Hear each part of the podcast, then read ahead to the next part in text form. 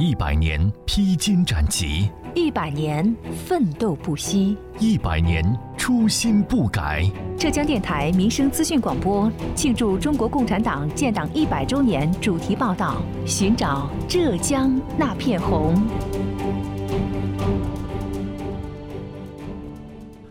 今年是中国共产党成立一百周年。浙江民生资讯广播 FM 九九点六继续推出“寻找浙江那片红”主题报道，聆听各行各业党建引领、党员带头奋斗故事。本期节目，我们一起关注杭州市城市管理指挥保障中心和杭州市综合行政执法队的故事。这里的党员干部们用实际行动，生动诠释了为群众排忧解难、一心一意为人民服务的工作作风。请听报道：寻找浙江那片红，目标就是人民满意。二零二一年，我们迎来中国共产党建党一百周年。革命年代，浙江大地漫卷红旗；改革开放，浙江人民勇立潮头。不忘初心，党员干部担当有为。浙江电台民生资讯广播。庆祝中国共产党建党一百周年主题报道：寻找浙江那片红。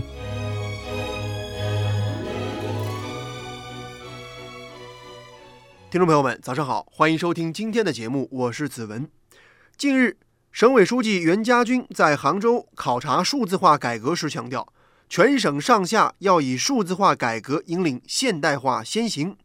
乘势而上，推动“十四五”开好局、起好步。以优异的成绩庆祝建党一百周年。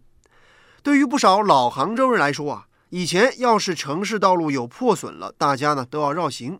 而现在城管和有关单位是各司其职，通力协作，几个小时就能修好。以前开车出行，往往是离场进场都要排长队，停车总是让人觉得是个老大难的问题。现在有了城市大脑停车系统，只要使用先离场后付费，就可以快速离场。这些变化都得益于杭州这些年来推进的数字化城市治理。近日，记者就来到了杭州市城市管理指挥保障中心，探寻智慧背后的故事。指挥保障中心办公室副主任朱小珍：杭州市城市管理指挥保障中心是杭州市城市管理局直属的正处级事业单位，主要负责全市城市管理日常运行的指挥协调和紧急突发事件的指挥保障。城管系统信息化建设的推进指导和建设维护管理，数字城管标准规范编制和运行管理，城市管理信访事项的受理、交办、跟踪、反馈等工作。指挥保障中心的智慧不是一蹴而就的，它的背后是杭州城管人的长期努力和付出。那么，在二零零五年的七月份，杭州市被国家住建部确定为数字城管全国首批十个试点城市之一。在二零零五年的十月份，那么杭州市城市管理信息中心成立，全面推进杭州的数字城管工作。在二零零九年七月，中心机构整合为杭州市数字城管信息处置中心，强化城市管理的数字化实施、建设和管理的水平。在二零二零年的五月，中心机构调整更名为杭州市城市管理指挥保障中心，全面提升在综合指挥、城市大脑。数字城管和信访处置方面的保障能力。自2005年10月成立以来，中心始终坚持以习近平总书记2005年作出的“数字城管是数字浙江的重要举措”的批示为指引，充分运用数字化思维和方式，强化城市管理综合指挥，夯实数字城管长效管理，做好信访处置，为民服务，并且构建了涵盖一个停车场。一个驾驶舱、一个画面、一把铡刀等应用场景的城市大脑城管系统，为我市的城管工作提供了有力的支撑和保障。一个停车场是什么意思呢？朱小珍告诉记者：“也就是说，要把全市所有的这个停车的资源，我们把它按照统一的这个标准、统一的运营模式，给市民提供一种统一的体验，这样的一个目标来进行打造。那么，通过实现了像我们这个先离场后付费。”等一系列的这种应用场景的服务，那么力争为市民的方便出行提供一个更好的载体和更好的平台。至于什么是一个驾驶舱一个画面，朱小珍也向记者做了简单易懂的介绍。我们到二零二零年为止呢，我们是陆陆续续的，我们有建成了一些相关的应用场景。我们一个驾驶舱，也就称之为叫城市管理的数字驾驶舱。那么也就是把所有的城市管理的一些这个行业的数据，我们在一个平台、一个桌面进行集约化的展示。通过数据能够为决策来提供支撑，通过数据能够进一步的变革我们为市民管理和服务的方式。如果说您平时喜欢去杭州的景区或者各类综合体走一走、逛一逛，相信您很快就可以感受到一把铡刀的智慧之处。一把铡刀的这个系统呢，主要指的就是我们对全市的照明系统的叫统一的管理。这把铡刀管控呢，它其实是有两个主体，一个是景观性景观照明，一个是功能性照明，就是我们讲的路灯。那么景观的照明的话，致力于为市民提供一种更好的这种灯光秀的一种体验啊，像我们这个钱江新城边上的灯光秀啊。在西湖旁边的一些景观灯的一些控制，运河沿线的景观灯的控制，那么通过灯来更好的烘托整个城市的，包括旅游、包括文化的一些氛围。那么功能性照明这块的一把铡刀的管理呢，主要就是我们通过这种方式来智能化的管控到每一杆的路灯，达到一种叫增量降耗的目的。啊，打个比方来讲，我哪里的这个综合体周边，它这个营业期间灯很亮的，那么我这个时候我周边的这些灯我可以调的稍微暗一些。把它照度降下来，那么等它今天晚上营业结束之后，我再把灯恢复原来的照度，用最小的能耗达到最好的一种亮灯的效果。今年是杭州数字城管上线运行的第十五个年头了，中心完成了数字城管对各区、县市和七十五个建制镇的拓展，实现了全覆盖。朱小珍说：“智慧大脑的建设也需要来自于毛细血管的数据。就我们面上现在有一支专门发现问题的这么一支队伍。”他拿了个手机，路上看到问题就报，看到问题就报。第二个，从城市大脑里面我们抓取的数据，那么还另外还包括像我们面上的像这个执法口子的，像一些河道口子的，像供水口子的。那么现在这块就是说它的一些包括像这个物联网传感器的应用，现在也是在这个逐步的这个推进推广的过程当中。所以现在其实如果到我们这个城市管理这个数字驾驶舱里面去看，就是我们所有的我们这二十多个行业，它的对应的这个。系统的数据基本都是实时的生成的。如今，中心还完成了智慧城管日常运行管理、应急指挥、公共服务与互动、政策研究分析四大平台建设。通过构建一中心四平台，实现数字城管向智慧城管的转型升级，还建成了涵盖停车系统、户外电子显示屏三联平台、智慧照明、城管驾驶舱。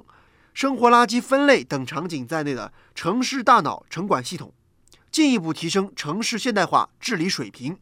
在中心的保障大厅，记者采访到了正在电脑前处理各类事项的业务运行科科员吕小品。我是一七年初呃加入到我们这个城管这个大队伍的。呃，我们一般是按照作息时间是九点钟上班，五点半下班。呃，我现在主要是负责我们受理员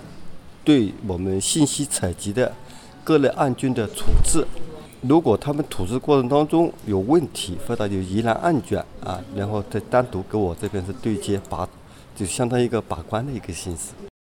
吕小品告诉记者，自己从事城管工作之前，曾经是一名在军队服役的军官。他对自己的要求就是退伍不褪色。换了岗位，还是要不断学习，继续为人民服务。只有精通各类规章、各类制度，你才能做好自己的岗位的业务工作。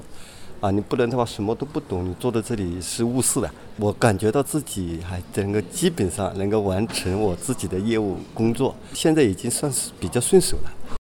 像吕小品这样的基层工作人员，在现场还有很多。目前，中心在编人员二十九人，党员二十六人。是一支敢于担当、善作善成的队伍，先后获得全国青年文明号、浙江省文明单位、浙江省巾帼文明岗、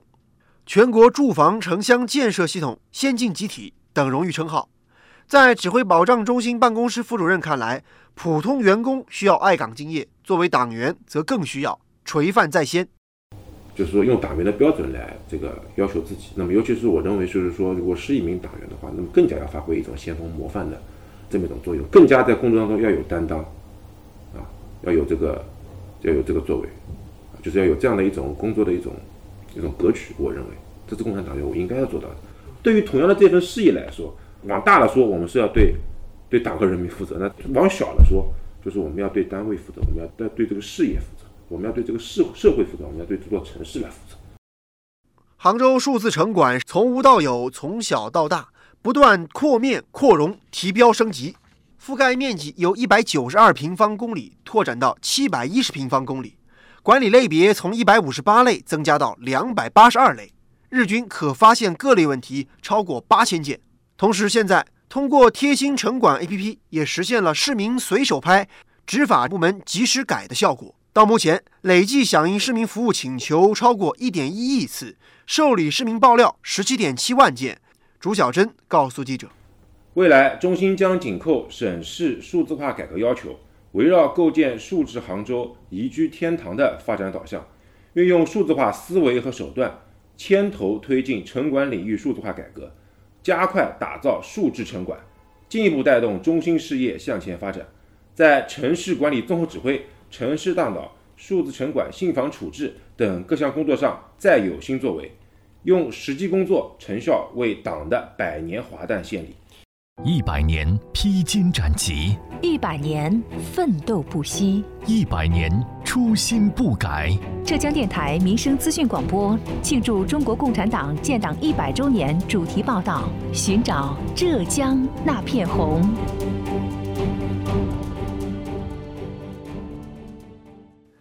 继续回来。城市管理不仅需要聪明的大脑，还需要依法行政的一线力量。